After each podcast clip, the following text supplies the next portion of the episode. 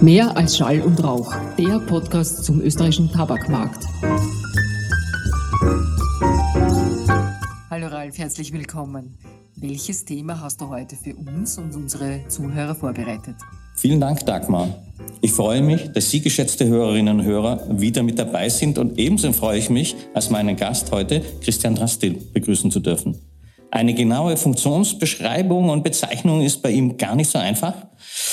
Tausendsasser trifft es vielleicht am besten. Tausendsasser, ja, vielleicht, weil es zum Hundertwasser nicht gereicht hat. Ich wollte immer Künstler werden irgendwie und da Hundertwasser taugt mir auch von der ganzen Sache. Deswegen Tausendsasser, ja, vielleicht zehn Kämpfer in verschiedensten Disziplinen, um bei der Zahl zu bleiben. Aber ich freue mich, dass ich da sein darf und herzlich willkommen auch von mir. Christian, du hast ja in zweierlei Hinsicht, sagen wir mal, einen recht bewegten Werdegang, wenn ich das so sagen darf. Einerseits sportlich, du bist ein passionierter Läufer, du machst auch viele Sachen im Laufen, auch mit deinen Gästen. Deshalb konnte ich noch nicht so äh, teilnehmen, weil ich noch nicht so fit bin. Andererseits beruflich vom Wertpapiergeschäft über das Medienbusiness in die Selbstständigkeit und der Finanzmarkt ist immer eine große Rolle bei dir. Böse Zungen in Wien zumindest behaupten, du seist Böse. bekannt wie ein, ja, so, das sagen wir auch vielleicht nicht, du seist bekannt wie ein bunter Hund, aber vielleicht magst du dich unseren Hörerinnen und Hörern trotzdem kurz einfach mal vorstellen. Also da muss ich mal Danke sagen für den bunten Hund, weil das habe ich dem Medium Podcast zu verdanken, das Reichweiten geschaffen hat, das ich vorher nicht schaffte als Banker oder als äh, Mensch, der im Wirtschaftsmedienbereich tätig war. Da war immer die Bubble so da und mit dem Podcasten kann ich wunderbar aus dieser Bubble äh, rauswachsen. Bin mittlerweile auch ein grauer Hund. Ich beginne mit dem Sport. Ja. Ich war ein sehr ambitionierter Tennisspieler und immer wieder Läufer. Mittlerweile ist es passioniert. Tennis tut, geht gerade nicht, weil die Schulter ein bisschen kaputt ist und Laufen leidet auch ein wenig unter der Schulter. Aber mit dem typischen Japan-Style kann man schon laufen, wenn man die Hände äh, kaum bewegt. Und da habe ich gestern, am Tag bevor wir sprechen, äh, mit einer japanischen Laufgruppe zufällig einen Lauf veranstaltet und habe an Japan Tobacco gedacht. Natürlich, das war so, so, so der Sprung. Ja, also Sport jetzt sehr passiv. Ich durfte die Sportwoche von der Styria kaufen, die Rechte man erwartet vielleicht, dass der Käufer was damit macht, aber es geht sich nicht mehr aus, so eine, so eine Zeitung natürlich.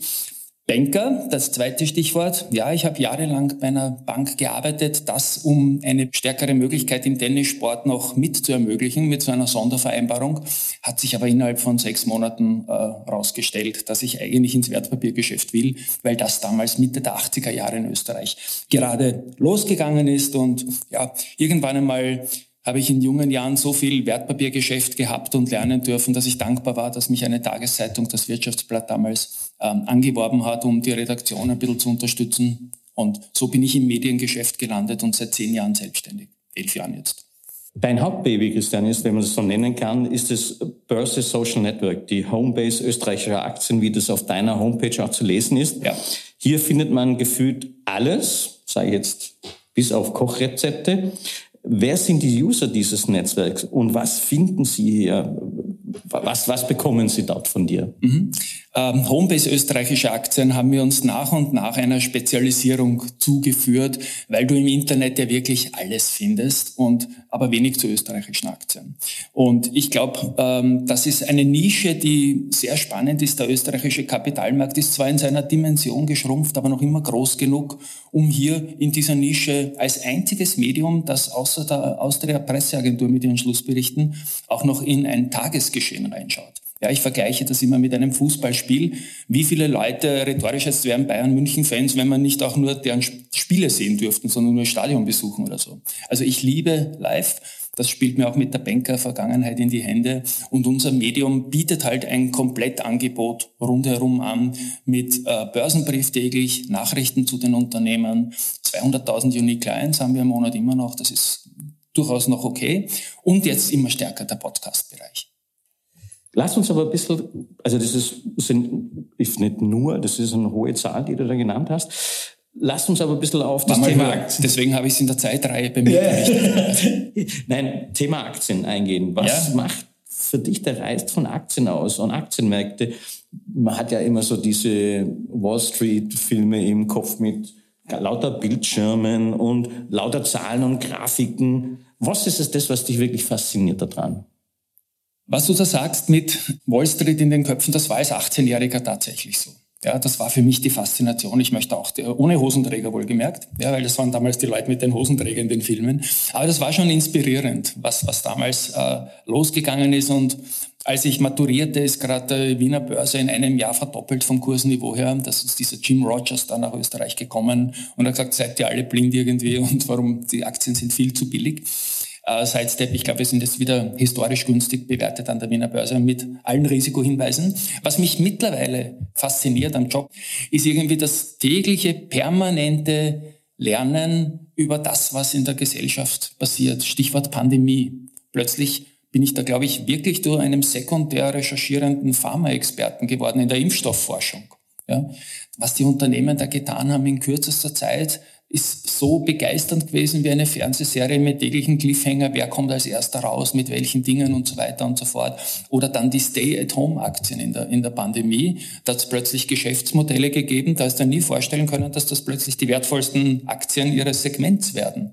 Oder dann leider die traurige Situation in der Ukraine, wo der Rüstungssektor mit vollkommen neuen Facetten, also das mal Steyr-Daimler-Buch gibt's längst nicht mehr an der Börse oder so, ähm, hochgespült worden ist. Ich, ich sehe da diese Möglichkeit zum permanenten Lernen und war auch als Nichtraucher ein Tabakspezialist in den 90er Jahren. Da kommen wir noch vielleicht drauf. Aber lass noch mal drauf gehen. Österreich ist ja wirklich, also niemand zu nahe treten, aber ein verhältnismäßig kleines Land. Welches, welche Rolle spielen die denn am globalen Finanzmarkt? Oder andersrum gefragt, welche Rolle spielen die Märkte für Österreichs Anleger? Mhm. Das sind zwei wichtige Fragen. Ich, ich möchte es trotzdem in zwei Fragen zerlegen. Also österreichischer Kapitalmarkt spielt eine viel zu kleine Rolle und die verschwindet auch immer mehr. Wir haben mittlerweile die traurige Situation, dass manche Unternehmen so wenig Handelsvolumen haben. Die sind gut im Geschäft, äh, die sind gut in, in der Bilanzstruktur und in der Bottomline jener Bilanz aber finden zu wenige Investoren, um Handelsvolumen zu haben, dass sie für Fonds interessant bleiben, so dass die Fondsmanager das nicht mal kaufen dürfen, weil die Dinge einfach zu klein geworden sind. Insofern ist da eine Grenze jetzt erreicht, wo es ganz, ganz dringend eine Belebung braucht.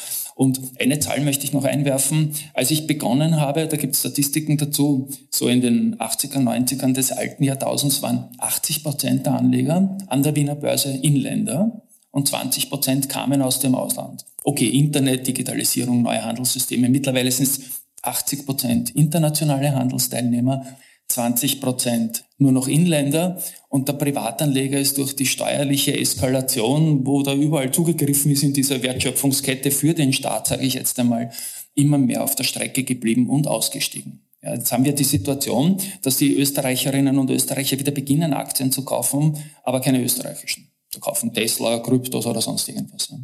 Also eine ganz, ganz schwierige Situation, wo es dringend ein Call to Action an die Politik gäbe. Vielleicht hake ich da, da darf ich da kurz nachhaken. Ähm, also ich kenne das aus Deutschland auch. Ähm, wir sind eine Nation von Sparbuchliebhabern und nicht von, von Aktienliebhabern. Mhm. Ähm, aber wenn du den Call to Action für, für die Politik sagst, ist, ich nehme an, vor allem die steuerliche Bewertung von Aktien. Ja. Ein Thema, das es natürlich auch nicht gerade attraktiv macht, in, ins Aktiengeschäft einzusteigen. Mhm.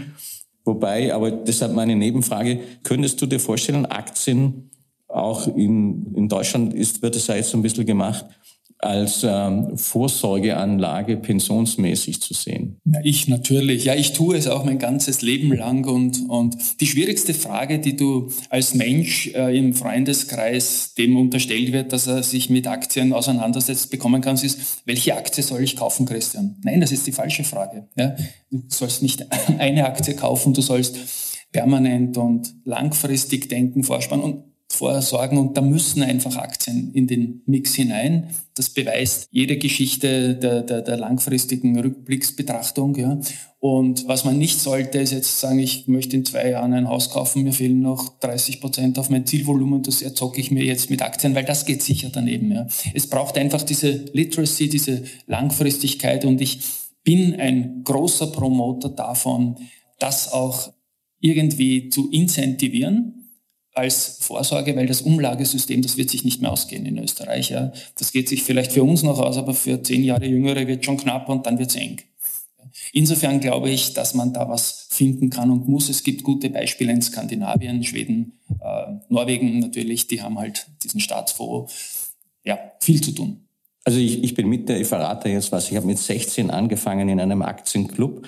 Äh, ich bin so langfristig, dass ich keine einzige meiner Aktien je verkauft habe. Die liegen alle noch da. Und es war kein Fehler. Und es war kein Fehler über, über einen Durchschnitt, jetzt über 30, 40 Jahre äh, bist du bei einer Verzinsung, die du sonst nirgends bekommen würdest. Ja. Ich, ich hoffe auch, aber das ist vielleicht ein anderes Thema, aber das man mal hier äh, auch in Österreich äh, vielleicht reden kann, ist natürlich die Frage der Finanzbildung, die dahinter steckt die, die ich weiß, das Ministerium angeht. Aber das lassen wir mal vielleicht ein separates Thema, also ein ganz interessantes Thema, äh, weil ich glaube, das fehlt ziemlich in Österreich, grundsätzliche Finanzbildung auch an den Schulen. Jetzt komme ich aber auf eins zurück, das uns natürlich auch besonders freut. Du hast ja bereits verraten, du hast eine Lieblingsaktie oder es gab eine Lieblingsaktie, nämlich die von der, soweit ich das weiß, Austria Tabak. Was ja, hat genau. es denn damit auf sich? Ja, also die, die Austria Tabak ist auch mit meiner persönlichen Geschichte irgendwie verknüpft. Ich war damals relativ neu im Journalismus. Und es gab dieses große IPO, dieses Initial Public Offering äh, von der Austria Tabak. Damals, weil der Staat Geld brauchte, das war ein bisschen eine Verschiebung, das hat das Budget entlastet und die Ziele sind leichter geschafft worden. 1997 war es dann, kurz nachdem wir sprechen, ist es 26 Jahre her, ja, am 5.11.97 ist die Aktie zu 505 Schilling gekommen. Ich schließe gleich ab. 2001 ist sie wieder gegangen. Das waren 37 Euro, die 505 Schilling. Es wurde zu 85 Euro dann, also mehr als Verdoppelung in vier Jahren. Dazu noch Dividenden. Ein Riesenerfolg. Und was mich an der Aktie so fasziniert war, da gab es damals zwei Vorstände im Unternehmen, Schindel und Schramm. Die waren einfach nicht ganz glücklich am Anfang, dass sie an die Börse mussten. Und wir haben uns dann nach und nach angefreundet, quasi so der alte Börsenmensch beim Wirtschaftsblatt. Damals war ich noch nicht alt. Und die Manager, die eigentlich nicht wollten, aber ich habe ihnen erzählt, dass das Leibwand ist. Und bei uns in der Porzellangasse haben wir uns öfters getroffen. Und es war eine Kapitalmarktbeziehung, die ich mit den beiden Vorständen hatte. Und so als mittelwichtiger Banker kommst du an gute Kunden ran, aber sprichst nicht drüber. Aber Vorstände waren da auch keine dabei. Und das war für mich ein netter Einstieg, diese Equity-Story zu begleiten. Und das war eine der stressfreiesten Aktien ever, weil es nie einen Rücksetzer gegeben hat. Also also, ich, also mich freut das natürlich sehr. Äh, was mich da dann ärgert, ist immer, ich muss sehr oft in den Zeitungen lesen, die Republik Österreich hätte die Austria Tabak verschleudert, ja. Äh, was glaube ich nicht stimmt. Das war einer der besten nicht. Deals, ja. einer der besten Deals der Republik grundsätzlich und ärgert mich persönlich, wenn ich das immer an die Republik hätte, die Austria Tabak verschleudert. Äh, wir haben relativ viel dafür bezahlt. Ja. Das glaube ich. Aber jetzt noch einen anderen Punkt, lieber Christian. Gerne. Du bist ja nicht nur Finanzblogger, sondern seit einiger Zeit, und deshalb freut es uns ganz besonders, dass du auch hier bist, Podcaster. Und zwar ein ziemlich erfolgreicher. Ich durfte ja kürzlich auch bei dir zu Gast sein. Was macht für dich den Reiz des Formats Podcast aus? Nach welchen Kriterien suchst du deine Leute aus? Jetzt außer, dass ich schon Gast da war, wen, wenn du es verraten willst, war am spannendsten als Gast oder am interessantesten? Okay.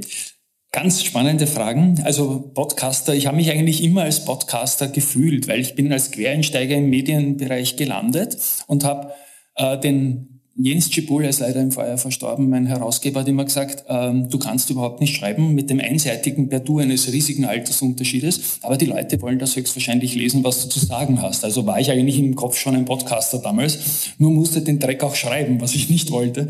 Und ich habe es auch immer gehasst, die Sachen zu schreiben, weil ich unendlich viel und im Podcast bringe ich halt sehr, sehr viel äh, in kurzer Zeit unter. Das Podcasten ist meiner Meinung nach absolut Time to Market. Man kann sich sein lineares Radio über Spotify Playlists bauen. Ganz, ganz, ganz easy.